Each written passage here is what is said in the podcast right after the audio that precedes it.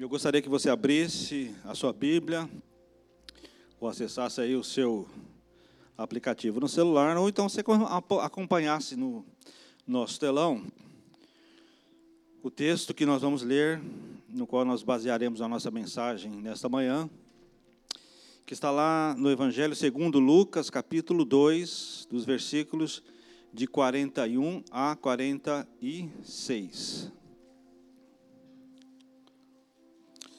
Lucas capítulo 2, 41 a 46. Nós vamos ler na versão na NVI. Mesmo assentados, irmãos, com reverência no nosso coração, vamos ler essa palavra. Que diz assim: Todos os anos seus pais iam a Jerusalém para a festa da Páscoa. Quando ele completou 12 anos de idade, eles subiram à festa conforme o costume. Terminada a festa, voltando seus pais para casa, o menino Jesus ficou em Jerusalém, sem que eles percebessem. Pensando que ele estava entre os companheiros de viagem, caminharam o dia todo. Então começaram a procurá-lo entre os seus parentes e conhecidos. Não o encontrando, voltaram a Jerusalém para procurá-lo.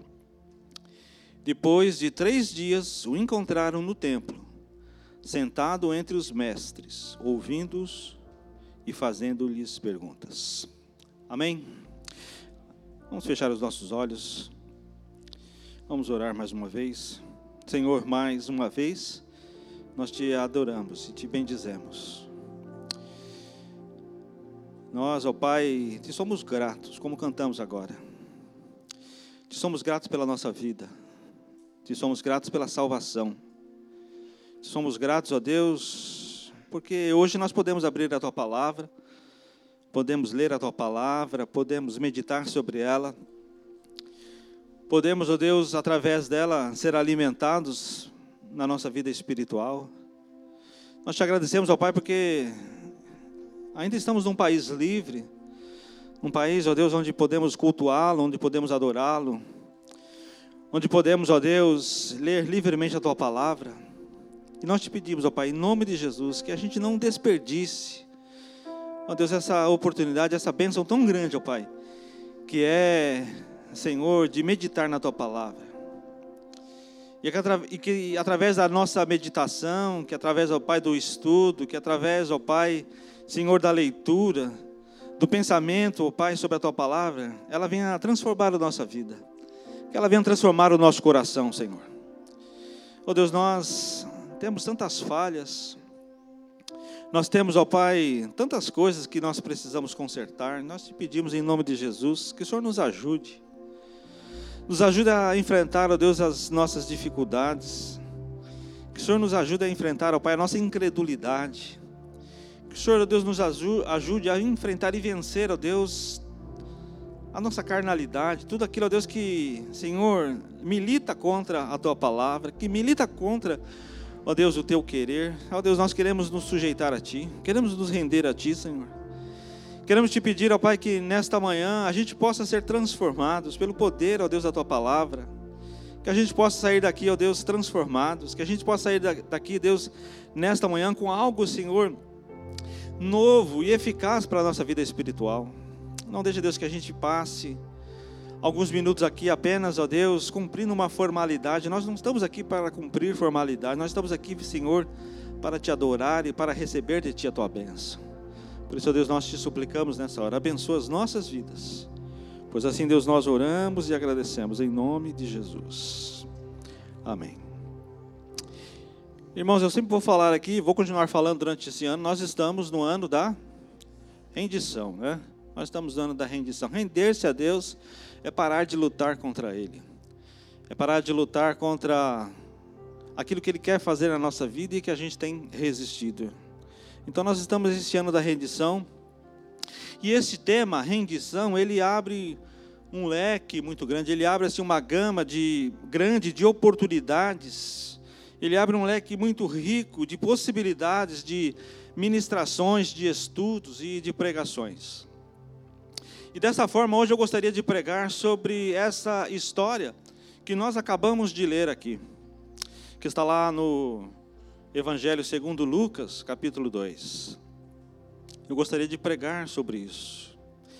E esta é uma interessante história, é, é uma interessante história de Jesus ali na palavra de Deus, que via de regra muitas vezes pode passar despercebida da maioria dos leitores da Bíblia. A gente às vezes lê e não se aprofunda na leitura e nas interpretações que ela pode nos dar. Entretanto, eu creio que essa história ela deve nos fazer refletir, porque dela nós podemos extrair importantes aplicações, é, valiosíssimas aplicações para a nossa vida espiritual. É uma narrativa histórica, assim, aconteceu. Está na história, foi narrada, é uma narrativa histórica. Mas ela tem implicações e aplicações espirituais para a nossa vida, para a minha e para a sua vida espiritual. É uma história que aconteceu, é uma narrativa de, um, de uma coisa que realmente aconteceu, mas que ela pode trazer para nós algumas é, implicações e aplicações para a nossa vida espiritual para a minha e para a sua vida. E esse trecho narra o ocorrido é, entre os pais de Jesus, que você sabe que era José e Maria, e ele também, Jesus, quando o texto diz, ele tinha apenas 12 anos de idade, ele era ainda uma criança. E é interessante nós notarmos que ele começa dizendo que todos os anos seus pais iam a Jerusalém. Todos os anos seus pais iam a Jerusalém. Isso nos remete a uma coisa muito importante. Eu gostaria que você é, prestasse atenção, que você se atentasse para isso. É, de uma, é a de um alerta para os perigos da nossa rotina, das coisas rotineiras. Um perigo que a gente alerta você sobre as coisas do costume, das ações automáticas, da mesmice, não só dentro da igreja, mas em nossa vida cristã. Ele é um alerta para isso, para esses perigos das coisas automáticas, das coisas rotineiras. Como diz o texto, todos os anos seus pais iam a Jerusalém. E quando isso acontece, ou seja, quando é, essas ações são rotineiras, quando essas ações são automáticas, quando há uma mesmice, é muito provável que nós tenhamos perdido a essência daquilo. É muito provável que a gente é, tenha deixado escapar aquilo que é mais importante, sem ao menos perceber essa verdade. A gente vai fazendo as coisas no automático, a gente vai fazendo as coisas assim, de modo automático, e muitas vezes a gente tem deixado escapar aquilo que é mais importante. E a gente às vezes não percebe esta verdade, vamos fazendo as coisas no automático e não vamos percebendo aquilo que nós estamos fazendo, vamos fazendo assim de forma rotineira, vamos deixando escapar aquilo que é mais importante naquilo que nós estamos fazendo. Não vamos percebendo essa verdade. E isso pode ser um sinalizador, amados, que nós estamos perdendo o fundamento de tudo sem ao menos nós darmos conta disso tudo. Isso é muito sério. Talvez nós sejamos sinalizados que nós estamos perdendo a essência, que nós estamos perdendo o fundamento, e muitas vezes nós não estamos dando conta disso, não nos darmos, não estamos dando conta. E eu queria falar nesta manhã, irmãos, em rápidas palavras, que quando nós vivemos nesse estágio de monotonia, quando nós vivemos nesse estágio, nesse marasmo espiritual, podemos, em primeiro lugar, perder Jesus de vista. Diz o texto que José e Maria foram à festa da Páscoa lá em Jerusalém, como de costume. Entendeu? Era costume. Era uma coisa meio que automática. Eles foram lá como de costume. Nessa festa da Páscoa, é bem provável que eles se tornaram é, tão ocupados com outros assuntos, com as coisas próprias da festa, da, da festa ali da Páscoa, que seus olhos e seus pensamentos tiraram o foco de Jesus. Eles tinham a presença de Jesus como certa. Eles foram para Jerusalém como de costume. E eles tinham ali é, tirado o foco por causa das, das coisas, das festas, ah, das nuances da festa. Eles tiraram o foco de Jesus. E eu não creio que eles eram pai, pais que não amavam Jesus, isso eu não creio, eu não estou dizendo isso mas eram pais que estavam absorvidos com outras coisas, eles estavam absorvidos com outras preocupações, eles estavam é, é, absorvidos com outras questões e tiraram ali o foco do seu filho Jesus. E esse é um problema para nós também, irmãos. Preste atenção, esse é um problema para nós também. Esse é um dos grandes problemas da vida cristã que eu gostaria que você se atentasse nessa manhã, é tirar o foco de Jesus, perder Jesus na nossa caminhada. Perder Jesus de vista na nossa caminhada. E viver dessa maneira, irmãos, fazendo as coisas no automático, fazer as coisas de forma costumeira, vivendo numa mesmice entediante, nos tem deixado insensíveis ao fato de que podemos perder Jesus de vista, que podemos tirar Jesus do nosso foco.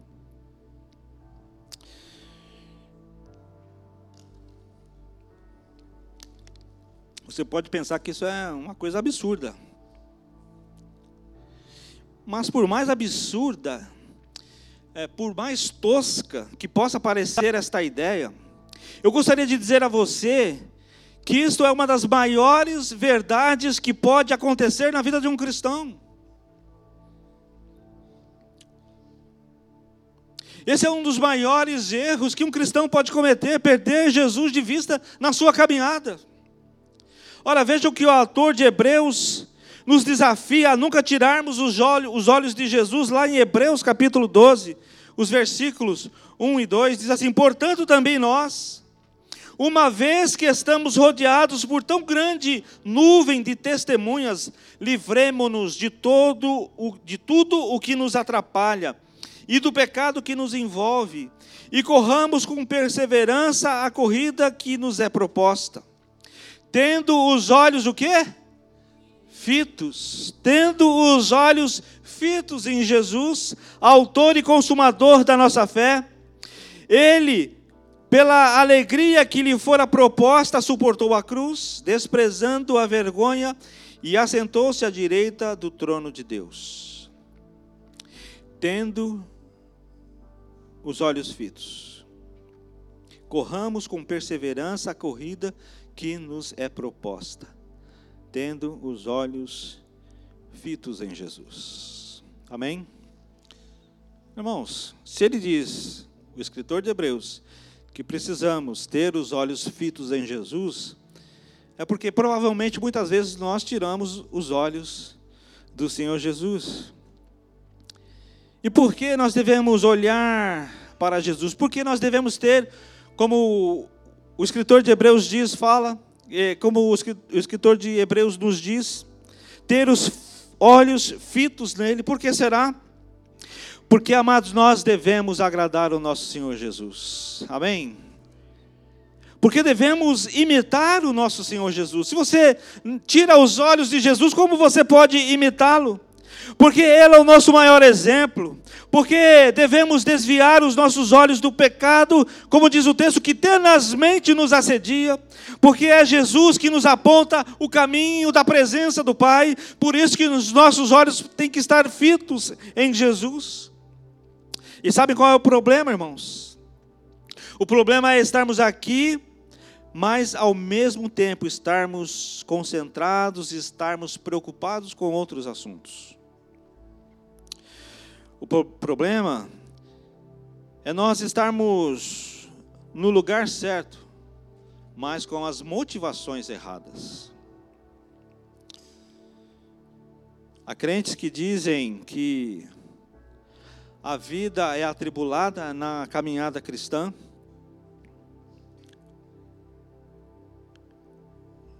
Há, há crentes que dizem que na maioria das vezes não é fácil e por isso tiramos ou temos a tendência de tirar os nossos olhos de Jesus Cristo por causa dos problemas, por causa das adversidades, por causa das tribulações. Eu sei, amados, que a vida pode se apresentar assim. Eu sei que a vida pode se apresentar é, dessa exata maneira, atribulada, complicada, etc, etc. Eu sei que isso pode acontecer. Eu vivo e já vivi muitas vezes a minha vida cristã de forma atribulada, de forma complicada. Mas eu não posso, amados, de maneira alguma, sob hipótese alguma, eu posso concordar com essa tese, pois são justamente os problemas, são justamente os reveses, são as tribulações que nos devem que deve nos fazer não só colocarmos mais a nossa atenção em Jesus, como ficar bem perto dele.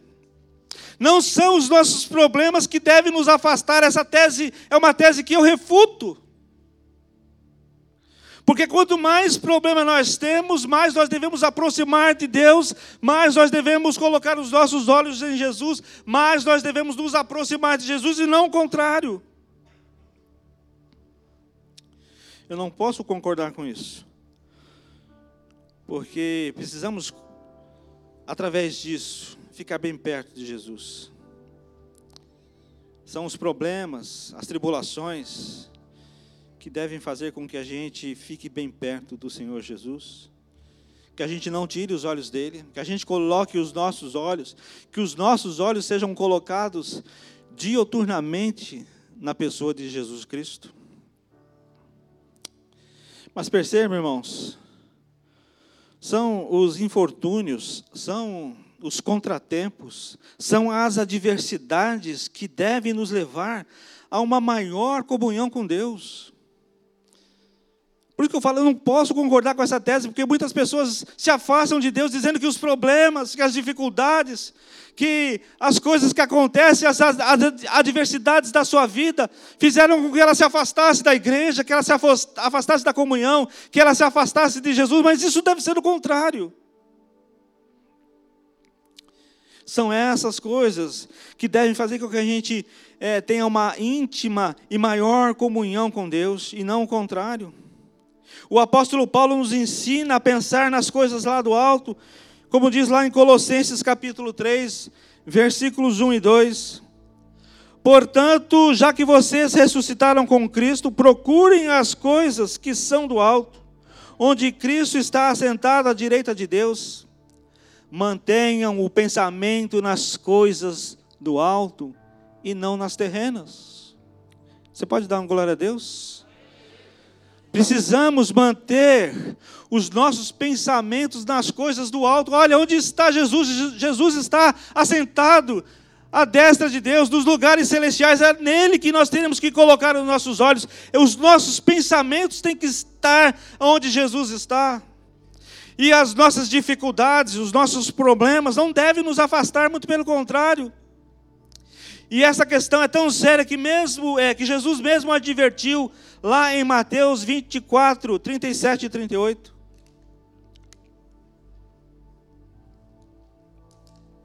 Ele diz: Como foi nos dias de Noé, assim também será na vinda do filho do homem. Pois nos dias anteriores ao dilúvio, o povo vivia comendo e bebendo, casando-se e dando-se em casamento, até o dia que Noé entrou na arca.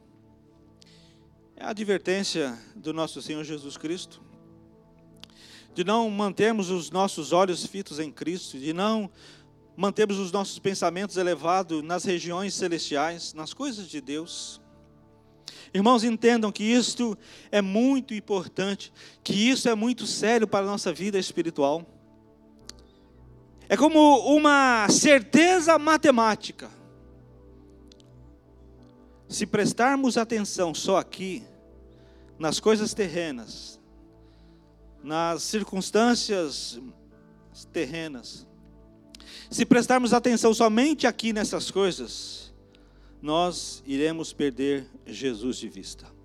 Se nós estamos olhando para as coisas terrenas, mas não estamos olhando para o alto, para as coisas do Senhor, se nós não estamos com os nossos olhos fitos em Jesus, nós temos um grande risco de perdermos Jesus na nossa caminhada. Mas nós não devemos nos deixar perturbar pelas coisas do nosso cotidiano. Nós não devemos nos deixar. Nós não devemos ficar perturbados pelas coisas do nosso cotidiano, pelas dívidas. Acho que todo mundo tem dívida aqui, tá? Quem não tem é mosca branca. Todos nós temos as nossas dívidas e precisamos trabalhar para quitar as nossas dívidas, mas a gente não pode viver perturbado por essas dívidas, pelo emprego, o medo de perder o emprego, viver aterrorizado por isso, os nossos sentimentos.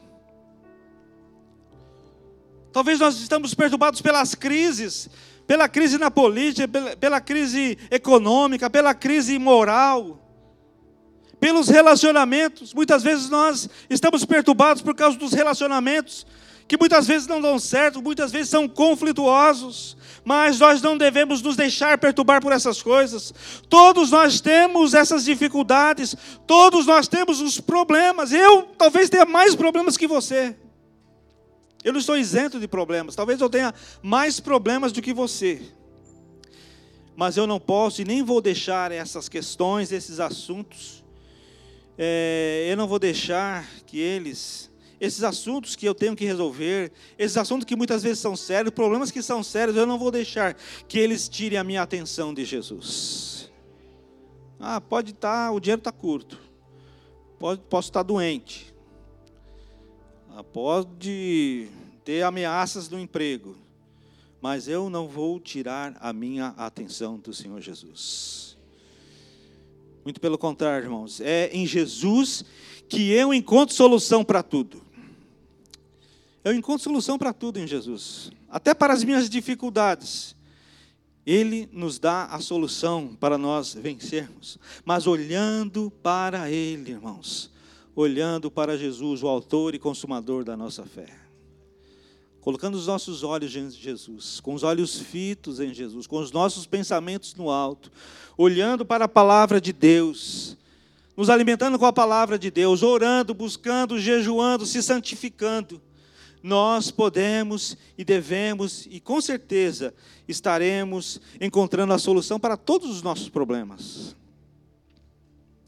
E às vezes não são nem problemas, nem dificuldades, às vezes são distrações distrações com atividades que não nos ajudam no crescimento cristão, no superativismo, muitas vezes, que é entediante. E quando isso acontece, nós perdemos a essência, perdemos o foco que é Jesus.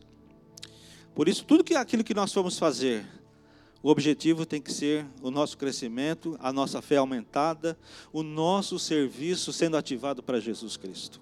Porque quando nós nos desviamos e nos distraímos com coisas que não tem nada a ver com a vida cristã, com uma vida santificada.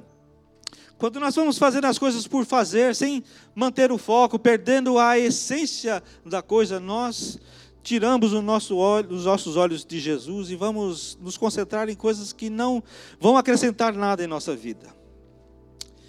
Mas quando nós vivemos num estágio de monotonia, de marasmo, nós podemos, em segundo lugar, perder a comunhão sem perceber isso. José e Maria, de certa forma, perderam a comunhão com Jesus, com o agravante de que nem é, eles nem percebiam, nem perceberam que isso havia acontecido. Vocês anotaram no texto? Eles estavam lá na festa da Páscoa, eles iam costumeiramente todos os anos, estavam lá absorvidos com as coisas da Páscoa, da festa dos judeus, da Páscoa, e depois foram embora. E achavam que Jesus estava com alguém ali da sua família. Quem já assistiu aquele filme e esqueceram de mim? Acho que todos nós já assistimos, né? É mais ou menos assim. Foi passando a mala de um para um, do maior para o menor, né? Lembra? Aí chegou no último, cadê? Ah, esquecemos o menino. esqueceram de Jesus. Da mesma forma, eles achavam, eles assumiram para si que o menino Jesus estivesse em algum lugar ali no meio da caravana. Supunham que ele estivesse entre os parentes, entre os companheiros de viagem, como diz lá o versículo 44. Guardados, é claro, as devidas proporções. Eu posso dizer que esse é o nosso problema também, irmãos. Quando estabelecemos nossa relação com Jesus, de fato e de verdade, ela fica estabelecida e permanece para sempre. Amém? Amém, irmãos? Quando nós estabelecemos nossa relação com Jesus Cristo, é, de fato e de verdade, essa relação fica estabelecida e permanece para sempre. No entanto, irmãos, a nossa comunhão com Jesus, ela é uma matéria muito frágil. Pense na sua vida. Pense na sua vida. Muitas vezes nós vemos esse relacionamento com Jesus como uma matéria muito frágil muito frágil. E esse texto nos mostra que é deveras importante termos um relacionamento não só próximo a Jesus, mas também constante com Jesus. Amém? Não, não podemos ter apenas um relacionamento próximo, mas nós precisamos, além de, disso, termos um relacionamento constante com Jesus Cristo. Constante. E você sabe quando estamos perdendo essa comunhão com Jesus? Você sabe, você uma, alguma vez já se perguntou isso? Como será que está o meu relacionamento com o Senhor Jesus Cristo? Será que eu estou perdendo este relacionamento, essa constância no relacionamento com Jesus? Isso tudo acontece, amados, quando nós vamos perdendo a comunhão com Jesus, quando deixamos de nos santificar. Por isso eu digo, a santificação é algo que a gente tem que procurar todos os dias. A gente tem que é, acordar, levantar, orar e pedir, Senhor, me ajuda, que nesse dia eu possa santificar a minha vida. Porque a santificação, amados, resulta na nossa comunhão com Jesus Cristo. Sim ou não? Amém? É lógico que se a gente não é, fortalece a nossa santidade, a nossa comunhão com Jesus fica falha. E nós vamos perdendo essa comunhão, e muitas vezes nós nem percebemos isto. A perda de comunhão é desastrosa para a vida de um crente, irmãos.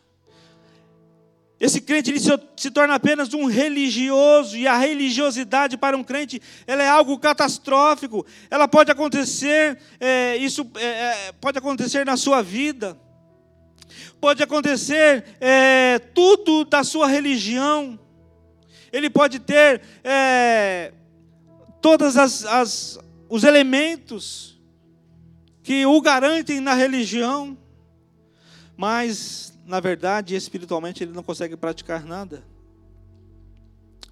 Ele pode conhecer bem a sua religião, ele pode conhecer todas as, é, as nuances da sua religião, mas no fundo ele não está praticando nada, porque ele está perdendo a comunhão.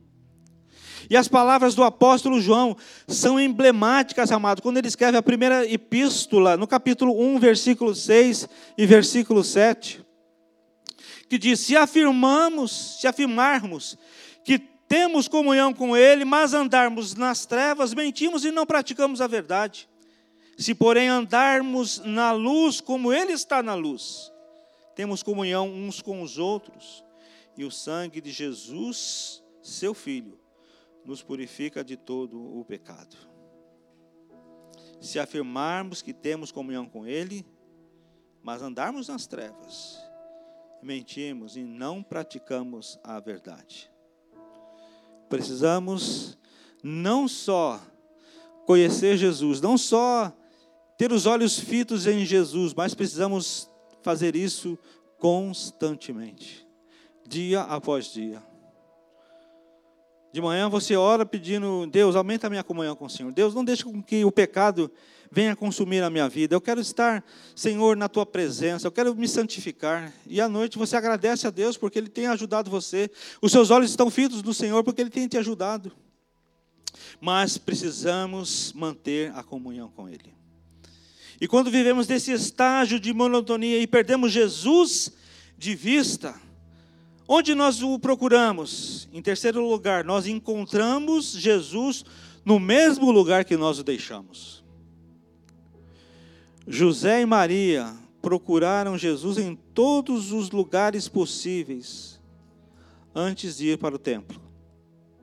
Mas era lá que ele estava e era lá que ele poderia ser encontrado. Irmãos, por favor, entendam o que eu vou dizer aqui. Entendam o que eu vou dizer. Nós, muitas vezes, somos folgados espirituais. Entendeu? Uma palavra bem, como é que fala, no português, crasso, né?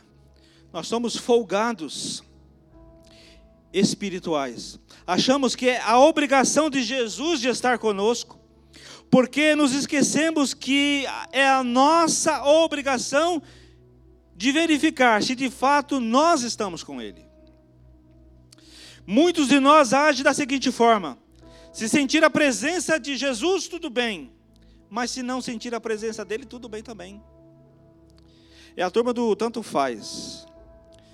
Se sentir a presença, tudo bem, mas também se não sentir, tudo bem. Porque na cabeça deles é Jesus que tem que se preocupar de estar perto da gente. Ah, Jesus que se preocupe de estar indo onde eu estou, de estar se aproximando de mim. Jesus, ele tem essa obrigação de não me abandonar. Muita gente pensa assim. Meus amados, preste atenção nisso porque isso é muito importante. Não raras as vezes a religiosidade gera em nós uma falsa segurança. A segurança da familiaridade. Esta pseudo, né, essa falsa segurança faz as pessoas pensarem que pelo fato e pelo convívio, né, pelo hábito, pelas repetições, pela frequência nos cultos, pela frequência nas reuniões, por causa que entregaram seus dízimos e suas ofertas, pelo conhecimento da Bíblia, pelo conhecimento das músicas que nós cantamos a Deus, que tudo isso implique que Jesus esteja automaticamente conosco. Nós muitas vezes achamos isso. Que se eu fizer isso, eu vier aos cultos né, de forma automática, de forma é, corriqueira, se eu participar das reuniões, se eu der os meus dízimos, se eu cantar, se eu ler a Bíblia, Jesus automaticamente vai estar conosco, vai estar comigo. Muitas vezes, amados, Jesus não está não por culpa dele, mas por nossa causa. Então, irmãos, não caia nessa armadilha, amém? Não caia, achando que você abrir a Bíblia, ler lá o Salmo 91 e fechar, ah, Deus está comigo porque eu li aqui a palavra do Senhor. Se essa palavra não tocou no seu coração, se ela não te ajudou a se santificar, se ela não te ajudou a você amar mais, se ela não te ajudou a você glorificar mais a Deus, se ela não provocou nada na sua vida, só foi uma leitura, como uma leitura qualquer de um livro qualquer.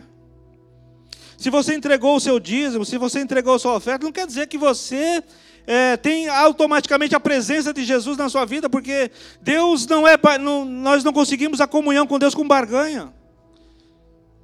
É necessário que você entregue o seu dízimo, a sua oferta, mas que você esteja em comunhão íntima com o Senhor.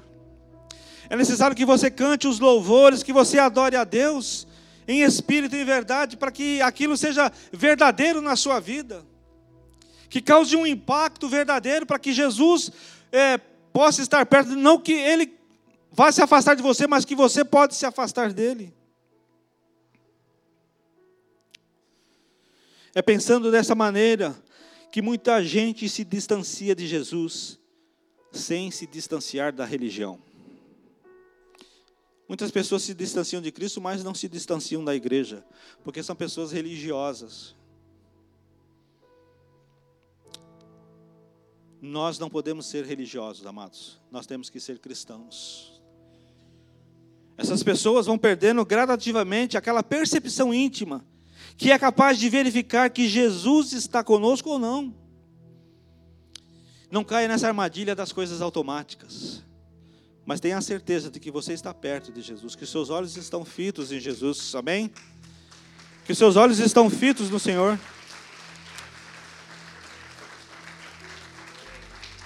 E você está fazendo as coisas, você está cantando, você está tocando, você está pregando, você está ensinando, você está adorando. Você está servindo a Deus, você está ajudando aos pobres, mas isso não traz automaticamente a presença de Jesus, é você que tem que se colocar na presença de Jesus e sentir a sua presença e ter essa comunhão. E é nesse contexto que muitas pessoas perdem Jesus de vista, amados, ao longo da sua caminhada. Elas perderam o relacionamento pessoal com Jesus, mas mantiveram uma relação institucional coletiva, uma relação congregacional. Elas dizem: Eu nunca me desviei, eu nunca abandonei a fé, eu nunca deixei de frequentar os cultos, eu sou ofertante, eu sou dizimista na casa do Senhor, eu tenho cargo, eu tomo a ceia, eu nunca deixei de me oferecer para as atividades e serviços da igreja, eu estou no caminho, eu ando com um grupo que também está no caminho, eu entendo que Jesus faz parte do meu grupo e eu sou desse grupo, logo, ali pela lógica aristotélica, ele faz parte de mim também. Ora, se as pessoas que eu ando estão com Jesus, logo, se eu ando com elas, eu estou com Jesus também. Mas eles mesmo não têm intimidade nenhuma com Jesus. Porque a atenção delas muitas vezes é com outros assuntos. O foco deles está posto em outras coisas. Então eles acreditam que pertencendo àquele grupo, consideram poder dizer também que estão andando com Jesus, pois ele está por perto em algum lugar no caminho. E muitas vezes não está, para aquela pessoa não. Outra coisa, amados, outra coisa que é fato também, e que muitas pessoas, à semelhança dos pais de Jesus, o perdem na distração nas distrações da vida. E eles pensam assim: está tudo bem, porque Jesus está com meus companheiros de caminhada. Ah, Jesus está com os meus irmãos da célula. O Senhor Jesus está com o meu, meu grupo lá da igreja. Jesus está com eles. Olha, se Jesus está com eles, eu também estou com Jesus, porque eu estou com o meu grupo. Não poderia haver equívoco maior do que esse, irmãos. Eu gostaria que você saísse daqui hoje sabendo disso. Muitos estão agindo como se pudessem terceirizar o seu relacionamento com Jesus. Mas o relacionamento com Jesus, amados, não pode, não pode ser terceirizado. Não pode ser terceirizado. Tipo assim, minha mãe é crente, o meu pai é homem de Deus, o meu cônjuge conhece a Jesus. Ao meu avô é uma bênção. Fulano, Beltrano, Cicrano são de Deus. Logo eu recebo também os benefícios dele. As bênçãos dele vai respingar em mim porque eu estou perto deles. Mentira, irmãos. O relacionamento de Jesus e da pessoa, ele é individual. Esse é um terrível engano, achar que pode ter uma relação por tabela com Jesus, achar que pode ter uma relação é, grupal com Jesus. O meu relacionamento com Jesus, amados, tem que ser individual. Amém? Individual. Se o meu pai é crente, se minha mãe é crente, se o meu marido, se minha esposa, se o meu filho, eles são crentes, você também precisa ser. E é um terrível engano achar que as pessoas devem fazer aquilo que que compete a nós fazermos, irmãos. Nós não podemos terceirizar o nosso relacionamento com Jesus. O que compete a mim precisa ser realizado por mim. Amém, irmãos? O que compete a mim tem que ser realizado por mim. Eu não posso passar isso para outra pessoa. Eu não posso passar essa responsabilidade para outra pessoa. Eu não posso terceirizar o meu relacionamento de Jesus para outra pessoa. Lá em João 15,15, 15, Jesus nos ensina a permanecermos ligados, conectados à videira verdadeira. Ele diz assim: Eu sou a videira, vós, vocês são os ramos. Se alguém permanece em mim e eu nele, esse dá muito fruto, pois sem mim vocês não podem fazer coisa alguma. Se alguém permanecer em mim e eu nele. Não está falando de ramos é, juntos, um conjunto de ramos, não, ramos individuais. A nossa relação com Cristo deve ser individual. A nossa comunhão com Cristo deve ser é, íntima e pessoal. E eu gostaria que você saísse hoje daqui sabendo que o cristianismo, amados, é muito mais do que uma religião, amém? O cristianismo é uma relação pessoal e íntima com Jesus. Não adianta nada um relacionamento só com os companheiros da jornada, só com o meu grupinho, só com os irmãos da minha célula, se não tivermos um relacionamento íntimo e poderoso com Jesus. Senão nós vamos estar participando apenas de algo como se fosse uma associação, um clube. Podemos afirmar ainda que, como José e Maria, muitas pessoas também perdem Jesus no templo. Sabe o que significa isso, irmãos? Significa que eles transformaram Jesus em um mero ritual litúrgico. Que o transformaram em nada mais do que um hábito. Um hábito rotineiro, um hábito mecânico, um ato é, automático, um hábito automático que o transformaram em um programa de domingo, que o transformaram em uma coisa impessoal, uma coisa fria. E há uma igreja mencionada lá na carta, é, no livro de Apocalipse, e que Jesus escreve uma carta para ela, a igreja que ficava lá em Laodiceia. Essa igreja simples caminhava com o Senhor, mas diz o texto que em determinado momento começou a pensar: nós somos ricos e não precisamos de nada. Nós somos ricos e não precisamos de nada. Igreja de Laodiceia. No versículo 20 daquele texto diz assim: Eis que estou à porta e bato. Imagine Jesus do lado de fora, daquela igreja batendo e querendo entrar. Eles tinham perdido Jesus na própria igreja, irmãos. Eles tinham perdido Jesus dentro da sua própria igreja, a igreja de Laodiceia. E Jesus estava do lado de fora. Nós somos ricos, nós não precisamos de nada. Mas eles não perceberam que eles estavam precisando de Jesus porque Jesus estava do lado de fora. Talvez aquela igreja tivesse tudo, tivesse louvor, pregação, ministérios, mas não tinha a presença do Senhor Jesus Cristo. Porque sem Jesus, amados, tudo fica mecânico, tudo fica automático, tudo fica morno, tudo fica sem graça. Eu gostaria que você se colocasse de pé. E nós vamos concluir essa mensagem. Eu gostaria que o, os irmãos do Ministério do Louvor viessem à frente.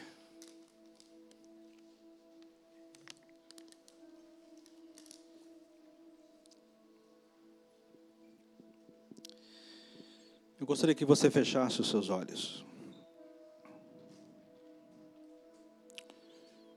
Esse texto mostra que os pais de Jesus perderam Jesus no lugar mais improvável. Era o lugar mais improvável de se perder Jesus. Nós podemos perder Jesus mesmo dentro da igreja. Quando nós ficamos focados na, nas atividades, apenas nas atividades nos programas, nos benefícios que a igreja pode oferecer, nas amizades. Nós podemos perder Jesus se deixarmos de focar naquilo que é principal, que é o nosso próprio Senhor Jesus Cristo. Não perca Jesus da caminhada. Não perca Jesus de vista da sua caminhada. Creio, irmãos, aprendam isso nessa manhã. A responsabilidade é nossa. Somos nós que devemos manter os nossos olhos fitos em Jesus. Amém? Somos nós que não devemos perder Jesus de vista. E quando nós o perdemos, também somos nós que precisamos fazer a viagem de volta para podermos reencontrá-lo na casa do Pai. E muitas vezes é o nosso interior, é o nosso ser, ele está no nosso coração. Precisamos resgatar isso. Precisamos manter o nosso foco em Jesus, nossos olhos em Jesus. Não podemos perder Jesus de vista na nossa caminhada, nas nossas atividades, no nosso ministério, nas nossas coisas. Tudo nós fazemos para honrar e glorificar a Deus. Tudo nós fazemos para agradar o Senhor Jesus Cristo. Tudo nós fazemos para o louvor, para a honra, para a glória de Jesus. Tudo que nós formos fazer, precisamos ter e fazer isso para Jesus. Que a minha e a sua vida possam estar centradas, focadas na pessoa do Senhor Jesus Cristo. Eu gostaria de orar por você agora que se identificou com essa mensagem. Para você que perdeu Jesus na caminhada. Para você que às vezes vem para a igreja e nem sabe por que vem. Talvez você venha para a igreja e nem sente aquela vontade de de fato colocar os olhos em Jesus. Eu quero orar por você nessa hora. Eu quero orar para que o Espírito Santo te conduza a um lugar de encontro verdadeiro com Jesus. Que o Espírito Santo possa te levar numa direção, que ela possa te levar para um encontro verdadeiro com a presença do Senhor Jesus. Que Ele salve você de toda distração. Que Ele salve você de todo engano. Que Ele salve você de toda perda da essência e do foco. Eu gostaria que você fechasse seus olhos, continuasse com seus olhos fechados. E nós vamos orar. Eu não vou pedir para que você venha à frente. Mas que você, se você se identificou com essa palavra, você ore comigo nessa hora. Para que Jesus possa alcançar o teu coração nessa manhã. Para que Jesus possa alcançar o teu espírito nessa manhã. Para que o Senhor Jesus possa, de fato, fazer algo novo na sua vida. Para que Jesus possa dar uma nova alegria, um novo ânimo no seu coração. Para que a salvação possa, de fato, fazer sentido na sua vida. Para que você possa sentir que você pode vir à igreja, mas para adorar um Deus vivo, um Deus verdadeiro. Um Deus que se preocupa conosco, mas que talvez a gente tenha deixado escapar essa comunhão. Talvez a gente tenha tirado os olhos de Jesus, mas nesta manhã eu quero profetizar na sua vida que você vai colocar os seus olhos em Jesus. Que os seus olhos vão estar fitos naquele que é Senhor sobre todas as coisas, naquele que é Senhor e Salvador. Que tudo aquilo que, que você for fazer na sua vida seja para glorificar o nome de Jesus, seja para honrar, seja aqui na igreja ou fora da igreja que o seu foco, que a sua essência, que a sua visão possa ser e estar naquele que é Senhor sobre todas as coisas, aquele que é o nosso Senhor e Salvador. Deus, nós nesta hora queremos te agradecer, ó Deus, pela tua palavra. Queremos te agradecer, ó Deus, pelo privilégio que nós temos de ouvir falar de Jesus nesta manhã. Em nome de Jesus, ó Pai, nós te bendizemos. Porque o Senhor Deus nos dá oportunidade de examinarmos a nós mesmos, de examinarmos, ó Pai, a nossa vida, de examinarmos, ó Pai, o nosso coração, de examinar, ó Pai, as nossas intenções, as nossas motivações. E em nome de Jesus, ó Pai, nesta manhã eu quero te pedir, Senhor, que se por acaso ah, aqueles, ó Deus, que, Senhor, tem perdido Jesus na caminhada. Se Jesus é apenas, ó Deus, alguma coisa que foi reconhecida no passado, mas que hoje não faz parte da vida, do coração dos irmãos, que nesta manhã, Deus, caia por terra em nome de Jesus. Que a nossa comunhão, Deus, com o Senhor Jesus, nessa manhã possa ser restaurada.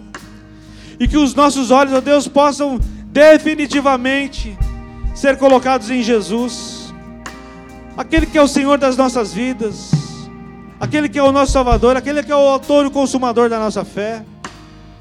Que os nossos olhos possam estar em Jesus, o Alfa e o Ômega, o princípio e o fim, o primeiro e o último. Ah, Deus, não deixe que a gente vá embora hoje aqui, Senhor, sem que os nossos olhos estejam colocados no Senhor. Não deixe, Deus, que a gente venha se perder, ó Pai, por causa das dificuldades, por causa dos problemas. Não deixe, Deus, que a gente venha se afastar da comunhão, que a gente venha perder de vista Jesus na caminhada da vida, Senhor, porque os problemas nos sufocaram. Porque as dificuldades eram tantas, ó Pai, que nós nos esquecemos e nos afastamos. Deus, transforma isso, ó Pai, reverta tudo isso em nosso favor. Nós te pedimos nesta manhã, ó Pai, que haja um milagre na nossa vida, que haja um milagre no nosso coração, que a nossa fé se multiplique, Senhor, nesta manhã, para que sejamos, ó Deus, cristãos verdadeiros e cristãos autênticos, ó Pai, que vivem para a honra e para a glória do Teu nome, que jamais perderão Jesus no processo da sua vida, no caminhar da sua vida, Pai. Assim nós oramos nesta hora e te agradecemos pedindo as tuas bênçãos, em nome de Jesus. E as palmas louvam o Senhor nessa manhã.